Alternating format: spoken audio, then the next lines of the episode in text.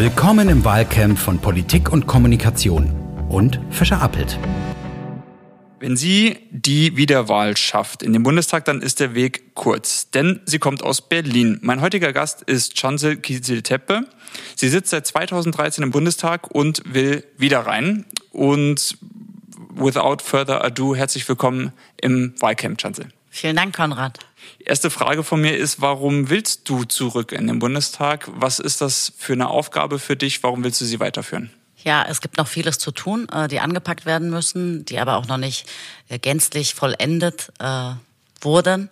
Und daran will ich weiter mitarbeiten. Ich bin seit 2013 im Deutschen Bundestag. Ich bin Finanzpolitikerin und ich möchte Veränderung in der Steuerpolitik, in der Arbeitsmarktpolitik, in der Rentenpolitik in der Klimapolitik. Wir wollen eine sozial-ökologische Klimapolitik. Und es gibt genug Herausforderungen für mich auch als Finanzpolitikerin. Ist Finanzpolitik im Wahlkampf eigentlich ein Gewinnerthema oder ist das zu kompliziert für die Leute?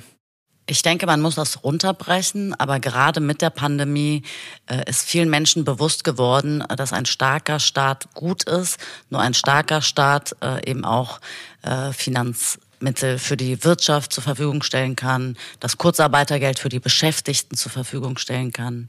Und das alles diskutieren wir auch im Finanzausschuss, weil es da um Geld geht. Wir haben ganz, ganz viel Geld in die Hand genommen. Und äh, das versuche ich auch den Menschen vor Ort dann jetzt auch im Wahlkampf zu sagen.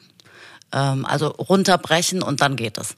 Wie sieht denn so eine Woche im Wahlkampf jetzt für dich aus? Was wie ist das Verhältnis der Termine? Also wie viele Termine hast du jetzt mit äh, Leuten aus der Partei, mit deinem Team?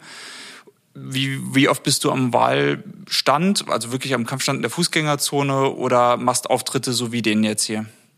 Ja, äh, meine Ansage war an mein Team, wir machen keine internen Runden mehr.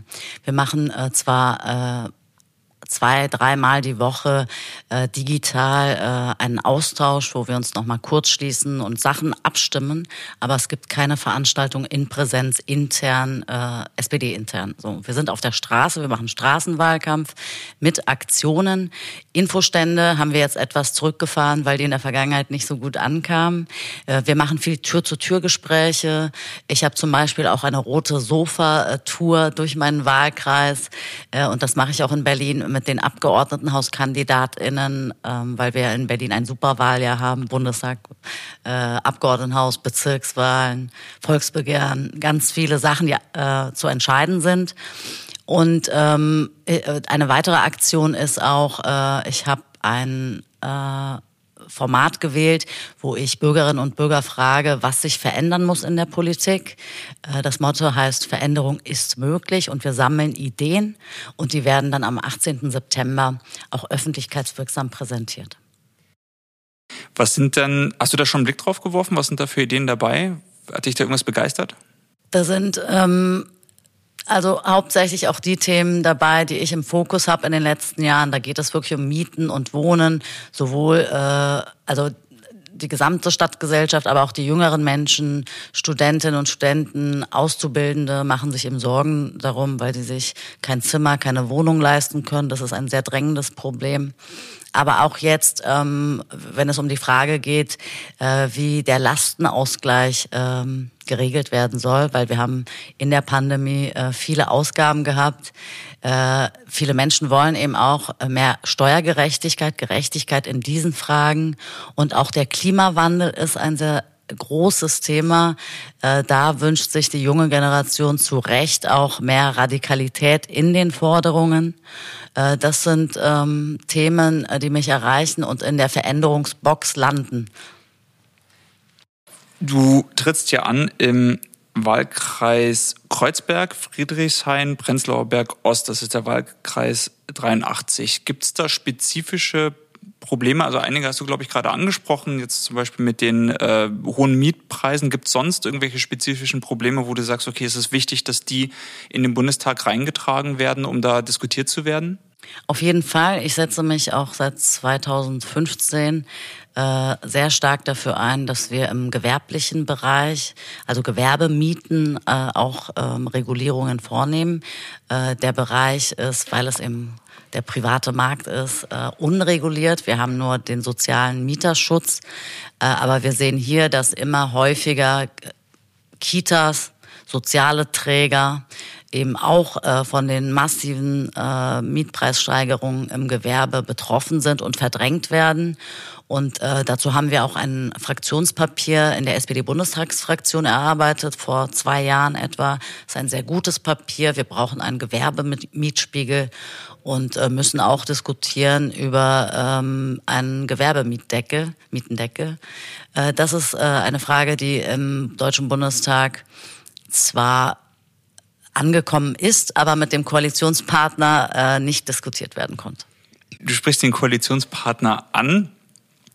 Die fahren gerade eine Kampagne gegen die SPD, die an die rote Socken-Kampagne erinnert. Bist du eine rote Socke? Äh, ich bin eine rote Ökonomin. Äh, so titelt da mal eine Zeitschrift. Ähm, ich bin äh, Diplom-Volkswirtin äh, und ich möchte eine andere Wirtschaftspolitik in diesem Land, ähm, die eben dem Gemeinwohl dient. Und so wie das bisher geregelt ist, ist das leider nicht immer so. Wir haben aktuell eine Studie, auch dazu vom Deutschen Institut für Wirtschaftsforschung, die aufzeigt, wie die Steuertricks der Superreichen in Deutschland funktioniert. Und äh, es kann eben nicht sein, dass wenige in unserer Gesellschaft, fünf Prozent der Oberen, äh, sich dem Gemeinwohl entziehen. Und das muss sich ändern. Und dafür will ich auch als rote Ökonomin äh, für die Zukunft mehr Steuergerechtigkeit erreichen. Ärgert dich so eine Kampagne eigentlich oder kann man die einfach wegzucken mit den Achseln? Äh, man kann die einfach wegzucken mit den Achseln, diese rote Socken-Kampagne der CDU. Es sind es ist ja nicht die erste Aktion in die Richtung. Es sind aus meiner Sicht auch ein bisschen Verzweiflungstaten äh, der CDU, CSU. Sie wissen nicht, äh, wo sie noch angreifen sollen und jeden Tag kommt eine neue Attacke, die haltlos ist.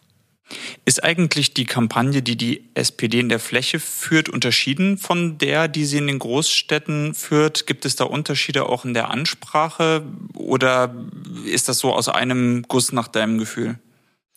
Also inhaltlich, was den Bundestagswahlkampf angeht, äh, da ist das aus einem Guss, aber auch auf die großen Metropolen natürlich fokussiert.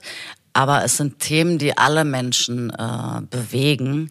Äh, zum Beispiel bezahlbarer Wohnraum. Wir wollen als SPD, äh, dass in Deutschland 400.000 äh, Wohnungen im Jahr gebaut werden, weil es eine Wohnungsknappheit gibt äh, tatsächlich und in den letzten Jahren da äh, nicht so viel passiert ist. Wir wollen aber, dass wir auch stabile Renten haben. Das betrifft die junge Generation. Äh, die junge Generation ist oftmals nicht an oder fühlt sich nicht angesprochen, wenn ich auch Rentenpolitik äh, anspreche. Aber es geht tatsächlich um die Rente der jungen Generation und die muss stabil sein und auch äh, eine Legitimation wiedererlangen. Äh, in den Diskussionen mit den jungen Menschen äh, höre ich immer, von der gesetzlichen Rente erwarten wir uns nichts. Aber die gesetzliche Rente ist eben die stabilste Form der Alterssicherung in unserem drei, dreigliedrigen äh, Alterssicherungssystem, äh, staatlich, betrieblich, privat. Und da gibt es sehr große Unterschiede innerhalb der Parteien. Die FDP möchte zum Beispiel eher den, äh, die private Altersvorsorge stärken. Äh, wir wollen die gesetzliche Rente stärken und die gesetzliche Rente im Umlagesystem muss, muss auch auskömmlich sein, äh, um für den Lebensunterhalt zu sorgen. Du sagst, du bist eine rote Ökonomin, Diplom-Volkswirtin. Hast du, bist du über die Wirtschaft oder deine Expertise in der Wirtschaft zur SPD gekommen oder andersrum? Ich bin äh, durch meine Expertise zur SPD gekommen. Ich habe äh, Diplom Volkswirtschaftslehrer an der TU Berlin studiert. Ich bin in Kreuzberg geboren und aufgewachsen. Ich habe äh, in Kreuzberg bin ich zur Grundschule gegangen, habe mein Abitur in Kreuzberg gemacht und war eigentlich immer in Berlin und äh, hatte einen Professor, äh, Dr. Jürgen Krompert, der auch Wirtschaftsweise war, der auch meine Diplomarbeit betreut hat. Ähm, und er hat mich immer ermuntert, äh, doch in die Partei einzutreten. Er, er ist SPD-Mitglied. Ähm, und dann bin ich zuerst in die Gewerkschaft eingetreten und dann in die Partei, war aber äh, erst im privaten Sektor beschäftigt und habe dann angefangen, bei einem Bundestagsabgeordneten als Referentin zu arbeiten. Was sind die oder was, was macht den, den, den Spaß auch aus, die Tätigkeit als Finanzpolitikerin, ähm, da etwas zu bewegen, an den Schalthebeln zu sitzen? Also wie genau ähm, sehen da die Anteile aus zwischen den verschiedenen Facetten des Jobs? Was erfüllt da besonders? Naja, zum einen, ich habe äh, Volkswirtschaftslehre sehr, also mich bewusst dazu entschieden, das zu studieren und äh, ich bin in Kreuzberg sozialisiert worden und da ging es immer um die Verteilung äh, zwischen Arm und Reich. Ähm, also Kreuzberg ist schon ein hartes Pflaster in den 80er, 90er Jahren gewesen, so, ne? Und äh, diese Kämpfe mitzubekommen, äh, da macht man sich natürlich auch Gedanken, wie entsteht Wohlstand, wie wird Wohlstand verteilt. Und äh, das ist alles Inhalt äh, dieses Studiums. Und ähm, deshalb wollte ich auch, als ich in den Bundestag eingezogen bin, natürlich in diesem Bereich bleiben, weil das meine Expertise ist und deshalb auch der Finanzausschuss. Aber grundsätzlich ähm, will ich auch, äh, dass mehr Frauen in diese Bereiche gehen. Das ist eine sehr große Männerdomäne noch immer. Frauen sind sehr unterbesetzt, aber äh, dieser Bereich ist sehr wichtig, weil es da um Geld geht, um die Verteilung von Geld und Geld ist Macht. Genau, und äh, das versuche ich eben aufzubrechen, ähm, damit auch äh, dieser Bereich vielfältiger wird ähm, und ermuntere auch viele Frauen. Es gibt auch im Finanzbereich äh, viele geschlechtergerechte äh, Punkte, die noch nicht erzielt worden sind, wie zum Beispiel das sogenannte Gender Budgeting. Der Frauenrat forderte zu, letztes Jahr, als wir das Konjunkturpaket beschlossen haben, eben eine geschlechtergerechte Aufteilung der Mittel äh, und äh, hatte gesagt, das ist nicht der Fall. Wir haben uns zwar ähm, darum auch gekümmert und geschaut, aber da ist noch Potenzial nach oben. Und man könnte zum Beispiel, äh, es gibt das auch in anderen Ländern, äh, die Haushaltsführung so machen, äh, dass ein stärkerer Fokus auf da, auch darauf gelegt wird, äh, welcher Anteil der Staatsausgaben äh, wem zugute kommt. Das ist, glaube ich, ein ganz wichtiger Beitrag. Gibt es ja in Deutschland Übersichten, die man sich angucken kann, um, weil, du sagst, es wird zu wenig drüber gesprochen, aber wenn man jetzt einsteigen will in dieses Thema, wie, wo, wo kann man sich dann eine Übersicht verschaffen? Genau, auf Bundesebene gibt es das nicht, äh, aber es gibt es in den einzelnen Bundesländern. In Berlin zum Beispiel. Berlin macht das seit zehn, über zehn Jahren mittlerweile schon, dass für verschiedene Haushaltstitel ähm, äh, oder gezeigt wird, was kommt den Frauen zugute, was kommt äh, den Männern zugute. Äh, das ist, kann man sich im ersten Augenblick nicht so ganz vorstellen, wie das äh, gemacht wird, aber es ist dann äh, tatsächlich auch möglich, nicht für alle Haushaltstitel, das muss man auch sagen, aber Berlin und die Bezirke in Berlin äh, machen das seit über zehn Jahren. Du sagst ja, du arbeitest auch daran, dass mehr Frauen ihren Weg in die Finanzpolitik, Wirtschaftspolitik oder überhaupt in den Bereich Finanzen und Wirtschaft finden, um da mitreden zu können. Also du sagtest ja, Geld ist Macht. Was für Aktionen machst du da? Was ist da erfolgsversprechend? Also womit ähm, erreicht man da am meisten? Ja, genau. Wir, wir als Frauen werden auch oftmals in die sogenannten Soft-Bereiche gesteckt. Ne? Dann ist es halt, mach mal Familie oder Bildung und so weiter. Ist auch gut, sind sehr, sehr wichtige Bereiche. Bildungspolitik, Familienpolitik, äh, aktuell auch drängende Fragen aus meiner Sicht. Äh, zumal ich auch von einer sozialdemokratischen Bildungspolitik profitiert habe damals unter Willy Brandt gab es ja auch große Bildungsreformen und äh, das Ganztagsschulkonzept und ich hatte eine Ganztagsgrundschule, was meinen Weg auch geprägt hat.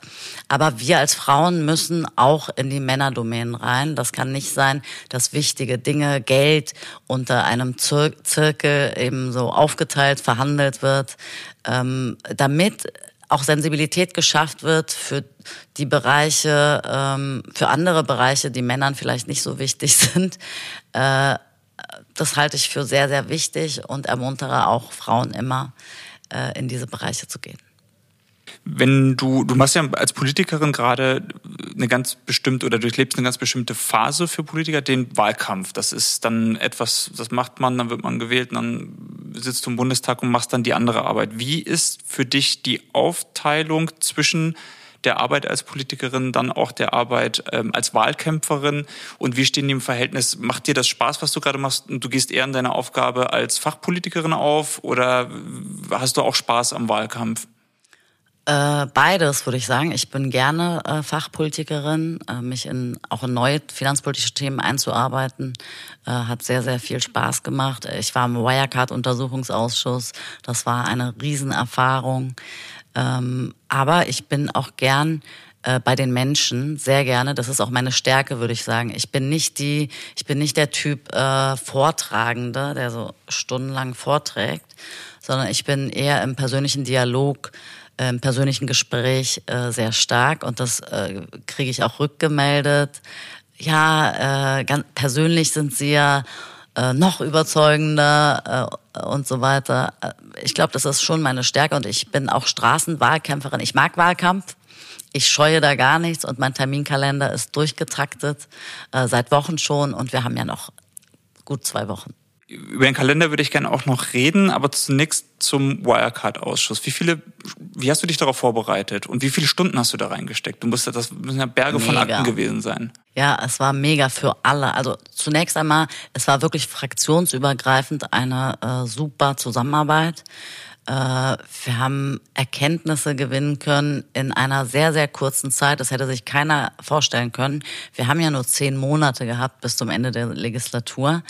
Und wir haben vom Zeitkontingent, das wurde mal berechnet, äh, so viel getagt, was der äh, Untersuchungsausschuss, der Mautausschuss in, ich glaube, drei Jahren getagt hat oder so.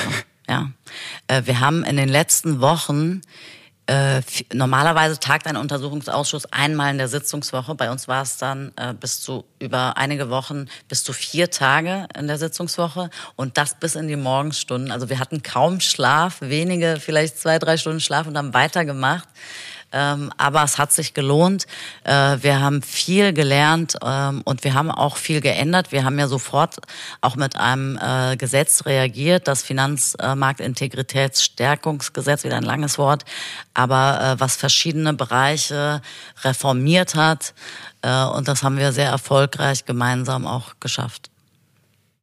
Ich habe gelesen, dass die besonders die, die Zeugungsbefragungen, die du gemacht hast, äh, bei Kollegen viel Eindruck ähm, gemacht hat. Ähm, wie hast du dich auf so eine Zeugenbefragung vorgestellt? Hast du da so eine Strategie zurechtgelegt? Also so ein bisschen so, wie ich jetzt eine Interviewvorbereitung mache oder ähm, hast du einfach ab und zu mal gehört, so Moment, stopp, da kann irgendwie was nicht stimmen und äh, ab da dann einfach selber hinterhergegangen? Ja, äh, wir haben uns natürlich vorbereitet darauf, ich mich auch. Ähm, und dann musst du dich mit jedem Zeugen halt beschäftigen. Du musst dir die Unterlagen, die wir uns auch aus den ganzen E-Mail-Dokumenten ja haben. Das war auch für die äh, Mitarbeiterinnen und Mitarbeiter harte Arbeit, äh, weil die das überwiegend gemacht haben. Äh, wir haben uns ähm, in der Geheimschutzstelle die Akten angeschaut, die Ko Korrespondenz zwischen den Protagonisten innen und den Behörden auch. Also damit muss man sich schon beschäftigen, um äh, zu verstehen, äh, warum, wie, weshalb gehand so gehandelt wurde. Genau, und ich hatte eine Frage gestellt. Ich glaube, die Frage hätte keiner, also es war die einfachste Frage überhaupt und keiner hätte gedacht, dass wir diese Antwort darauf bekommen. Ich habe einen Behördenchef, äh, nämlich der APAS. Die APAS ist die Abschlussprüferaufsichtsstelle und überprüft eben die Wirtschaftsprüfungsgesellschaften so. Und ihn gefragt, ob er jemals Wirecard-Aktien äh, besessen hätte. Und dann hat er ja gesagt. Und alle waren unter Schock, ich auch, weil ich habe mit der Antwort Nein äh, gerechnet. Ähm, und äh, das ist compliance-mäßig natürlich sehr schlecht. So, weil er erste Informationen aus erster Hand hat und so weiter. Er musste dann leider auch gehen. Das war nicht mein Ziel, aber äh, er war dann nicht mehr haltbar, ja. Du hast gesagt, du hast da wahnsinnig viel auch gelernt. Was sind dann so Lernen, die wir überhaupt als Gesellschaft auch, äh, nicht, also nicht nur Fachpolitiker, sondern tatsächlich auch als Gesellschaft ähm, im, im Regelungsbereich vielleicht auch aus diesem Verfahren ziehen können? Was muss sich ändern? Naja, bei den Wirtschaftsprüfungsgesellschaften, äh, es gibt die Big Four in äh, Deutschland und äh, in anderen Ländern auch. Äh, das äh, sind im EY, äh, PwC, Deloitte und eine habe ich jetzt vergessen, KPMG glaube ich. Äh, genau, KPMG. Ähm, und wir denken ja immer, das sind halt private Gesellschaften und verdienen ihr Geld, aber die Wirtschaftsprüfungsgesellschaften haben einen öffentlichen Auftrag. So. Und äh, die gibt es seit äh, dem der ersten Weltwirtschaftskrise 1929, weil es damals auch diese Problematik gab, äh, dass die Bilanzen halt nicht äh, reguliert, geregelt waren und so weiter. Und damals wurde das eingerichtet. Deshalb gibt es auch eine Aufsicht darüber. Und äh, dass die Wirtschaftsprüfungsgesellschaften unabhängig sein müssen, äh, ist eigentlich selbstverständlich, aber sie sind es zum Teil eben nicht. Und äh, das konnten wir nochmal, ich kenn, kannte mich da vorher auch nicht in jedem Detail aus, aber ich habe das alles gelernt, sich reinarbeiten und äh, dann auch lernen, dass es in Europa 2011 schon eine große, also nach der Finanz- und Weltwirtschaftskrise eine große Diskussion und auch eine Novelle gab dazu, aber sich die Wirtschaftsprüfungsgesellschaften mit ihrer Lobbyarbeit durchgesetzt haben und nicht viel passiert ist. Wir jetzt nochmal nachschärfen konnten nach dem Wirecard-Skandal, aber noch immer äh, Potenzial nach oben ist, um hier äh, strenger ähm, darauf zu gucken. Und das habe ich mir auch vorgenommen für die kommende Legislatur, ja. Gibt es da konkrete Absprachen vielleicht auch, die, die laufen zwischen ähm, den Parteien, dass sie sagen, so wenn wir irgendwie zusammen äh, eine Koalition vielleicht machen, äh, dann gibt es zumindest in dem Bereich, für den du jetzt zuständig bist, äh, diese ein, zwei Sachen und das muss, das muss kommen. Und wenn ja, was wäre das?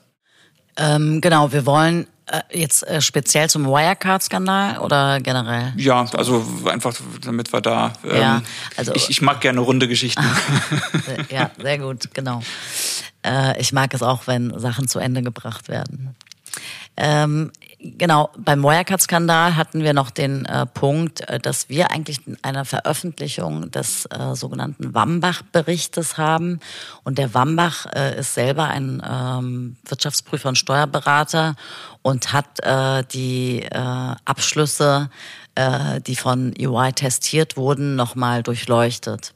Und er hat in einem sehr detaillierten Bericht oder zwei Berichten das nochmal alles dargelegt. Und EY hat sich bis zuletzt geweigert, dass das veröffentlicht wird. Wir, wir wollten halt Transparenz schaffen. Die Bürgerinnen und Bürger sollen auch da reinlesen, reinschauen können äh, und so weiter. Ähm, EY ist vor den BGH gezogen äh, und der BGH äh, Bundesgerichtshof genau Bundesgerichtshof und der Bundesgerichtshof äh, hat äh, gesagt, der Bericht muss nicht veröffentlicht werden. Wir wollen jetzt versuchen, noch, also nach den Wahlen auch in der neuen Legislatur, dass dieser Bericht veröffentlicht wird. Und ähm, es gibt auch einige Stimmen, die einen weiteren Untersuchungsausschuss fordern. Soweit wird es, glaube ich, nicht kommen, weil auch die Strafermittlungsverfahren ja noch laufen gegen äh, diese kriminelle Bande. Äh, Herrn Braun, Herr Marschalek ist ja noch nicht gefasst worden. Ne? Ähm, und äh, da wird man, denke ich, schon diese Strafverfahren abwarten.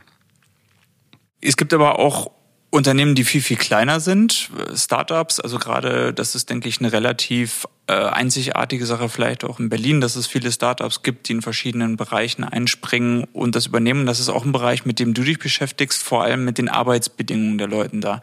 Kannst du vielleicht mal kurz skizzieren, einmal, was für Angebote es da überhaupt gibt. Also für alle, die jetzt nicht in äh, Berlin wohnen und alles mit dem Handy machen können, äh, vielleicht so äh, ein paar, ein paar Sachen einfach ähm, kurz erzählen und dann aber auch, was die Schattenseite von diesen schnellen, kleinen, auch günstigen äh, Dienstleistungen ist. Äh, Startups, ähm, genau, ein sehr wichtiges Thema, auch für meinen Wahlkreis. 20 äh, Prozent der Startups bundesweit äh, sind in Berlin angesiedelt und da glaube ich auch überwiegend in Friedrichshain-Kreuzberg. Und ich habe äh, sehr enge Dialoge auch mit vielen Startups geführt. Ich hatte letzte Woche ein Startup Roundtable einen runden Tisch ähm, und äh, neue Startups besuche ich auch. Ich habe zum Beispiel Regional Hero besucht, auch letzte Woche. Ähm, und das sind alles äh, natürlich äh, super Unternehmen, äh, die Innovationen hervorbringen und Arbeitsplätze schaffen. Und die brauchen auch noch größere Unterstützung in der Anfangsphase. Da geht es um Wagniskapital. Äh, alles, was ich höre, ist immer, in den USA geht vieles einfacher, schneller. Bei uns dauert immer alles. Alles muss über der Hausbank laufen und so weiter. Da haben wir uns aber letzte Woche in diesem Roundtable verständigt, dass wir diese Punkte dann äh, auch in den Koalitionsverhandlungen mit einbringen und äh, dass da mehr passieren muss. Wir haben diese Legislatur auch äh, mehr gemacht. Olaf Scholz hat zuletzt auch nochmal ein Start-up-Förderprogramm ins Leben gerufen. Äh, dieses Jahr war das, Anfang des Jahres. Äh, das ist wirklich eine gute Sache. Wir wollen Innovation und ganz, ganz wichtig. So. Ähm, die andere Sache ist mit den guten Arbeitsbedingungen. Äh, es gibt eben Start-ups, äh, die natürlich, das sagen die uns auch, weil wir auch mit denen sprechen, auch über gute Arbeitsbedingungen. Ähm, die sagen uns, wir wachsen so schnell und wir kommen gar nicht hinterher äh, und deshalb hinkt da manchmal etwas. Aber wir werden das natürlich ähm, ausbauen und beheben und so weiter. So.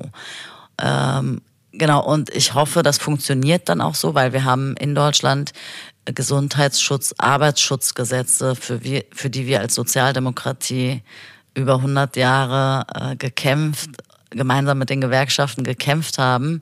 Und die gelten halt in Deutschland, die müssen eingehalten werden. Dazu gehören Arbeitsmittel, Arbeitszeit, Arbeitsstandards, Gesundheit, Pausenräume, ja, sowas muss es geben. So. Und äh, das ist aber jetzt äh, nicht äh, die überwiegende Zahl der Startups, ähm, sondern ein Teil, sage ich mal. Ne? Die überwiegende Zahl sagt, wir sind nachhaltig, wir legen Wert auf sozial-ökologische Aspekte, Entwicklungen. Äh, gute Arbeit ist uns sehr, sehr wichtig. Das ist die Allgemeinheit. So. Aber nicht nur in einfachen, äh, bei einfachen Tätigkeiten, sondern auch äh, bei Fintechs erleben wir, dass die Menschen sich. So Startups im Finanzbereich. Genau, fin ja. Fintechs äh, sind Startups im Finanzbereich, Online-Banken zum Beispiel. Ähm, genau, äh, wir, auch dort sehen wir, ähm, das sind ja keine einfachen Tätigkeiten, äh, sondern Tätigkeiten, äh, die komplizierter sind. Aber auch da organisieren sich die Beschäftigten mittlerweile, weil denen die Arbeitszeit dann zu weit geht. Also da findet dann äh, eine arbeitszeitliche Ausbeutung statt, sage ich mal. Aber es ist gut, wenn sie sich organisieren ähm, und das unterstütze ich natürlich alles, was gute Arbeit in diesem Land äh, fördert. Glaubst du als ehemalige Gewerkschafterin, dass das oder jemand, der über die Gewerkschaften auch in die Politik gekommen ist, das war, glaube ich, eines der Lamentos auch in den Gewerkschaften, dass sie im Bedeutungsverlust, den sie teilweise hatten, darüber erklärt haben, dass eben in den jungen Ökonomien zu wenig Organisation da ist oder die Beschäftigten sich zu wenig organisieren. Siehst du die Gewerkschaften da wieder auf dem Aufwärtstrend? Also ähm, holen die da was nach in der neuen, in der New Economy? Auf jeden Fall und das müssen sie auch. Äh, wir werden oder durchlaufen eine Transformation. Wir waren oder sind noch immer eine äh, starke Industriegesellschaft, wo die Gewerkschaften bis heute sehr stark aufgestellt sind. Aber wir sind auch im Zeitalter der Digitalisierung. Viele, vieles, viele Arbeitsbereiche digitalisieren sich, neue Arbeitsformen entstehen, wie man nennt diese Bereich, neuen Arbeitsformen dann Crowd, äh, Gig Worker, Cloud Worker. Ähm, und viel, oftmals ist es so, dass der Arbeitgeber in der Plattformökonomie dann nur eine App ist. Ne? Du siehst den Arbeitgeber nicht. Du kann, kommunizierst nur per E-Mail mit dem Arbeitgeber. Arbeitsverträge werden nur per E-Mail gemacht. Ja, also, und du siehst deine Kolleginnen und Kollegen nicht. Das heißt, die Organisierung der Beschäftigten kann gar nicht funktionieren. Deshalb braucht es auch ein Update, äh, was die Mitbestimmungsgesetze angeht. Die Mitbestimmungsgesetze, das Betriebsverfassungsgesetz, das wurde 30 Jahre nicht angefasst. Die Gewerkschaften haben keinen Zugang auf die Beschäftigten. Das ist ein großes Problem. Aber auch die Beschäftigten haben keinen Zugang zu den Kolleginnen und Kollegen, wenn es um die Gründung eines Betriebsrates geht. Und das geht nicht. Und äh, wir haben auch noch vor der Sommerpause das Betriebsräte-Modernisierungsgesetz beschlossen, äh, das nochmal gegen die Verhinderung von Betriebsratswahlen äh, vorgeht, ähm, also Union Busting auch im Englischen genannt. Äh, das erleben wir auch häufiger, dass das behindert wird. Und das darf eben nicht sein. Und die SPD möchte eben mehr Mitspracherechte äh, der Beschäftigten unterstützen. Jetzt noch kurz bevor ich es vergesse zu deinem Kalender, das ähm, will ich unbedingt noch ähm, wissen. Wie sehen die nächsten zwei Wochen für dich aus? Was sind so Highlight-Termine auch noch, die du bis zur Bundestagswahl hast? Ich habe äh, noch äh, Podien auf ähm, Gymnasien, integrierte Sekundarschulen. Das ist immer ganz spannend, äh, auch um die jungen Menschen für Demokratie äh, zu begeistern. Sehr, sehr wichtige Bereiche. Ich bin viel auf der Straße. Ähm, morgen ist zum Beispiel eine Aktion, morgen ist ja die Mietendemo äh, in Berlin. Äh, wir machen eine Aktion auf der Oberbaumbrücke äh, mit einem riesen Monopoly-Spiel. Da geht es auch um Verdrängung, Mietsteigerungen. Meine rote Sofa-Aktion äh, ist äh, sehr, sehr, kommt sehr gut an, weil es auch ein Blickfang ist. So. Also äh, ich bin durchgetaktet in den kommenden zwei Wochen, so wie in den letzten Wochen auch. Aber es macht total Spaß. Es ist was Besonderes und es ist auch wichtig, äh, dass viele, alle äh, wählen gehen, weil äh, wenn die Menschen nicht entscheiden, entscheiden andere. So. Und das ist, glaube ich, ganz, ganz wichtig. Also eine rote Ökonomin mit einem roten Sofa und der Nachname ist dann auch noch äh, übersetzt. Roter Berg. Genau. Passt zu Kreuzberg, Prenzlauer Berg.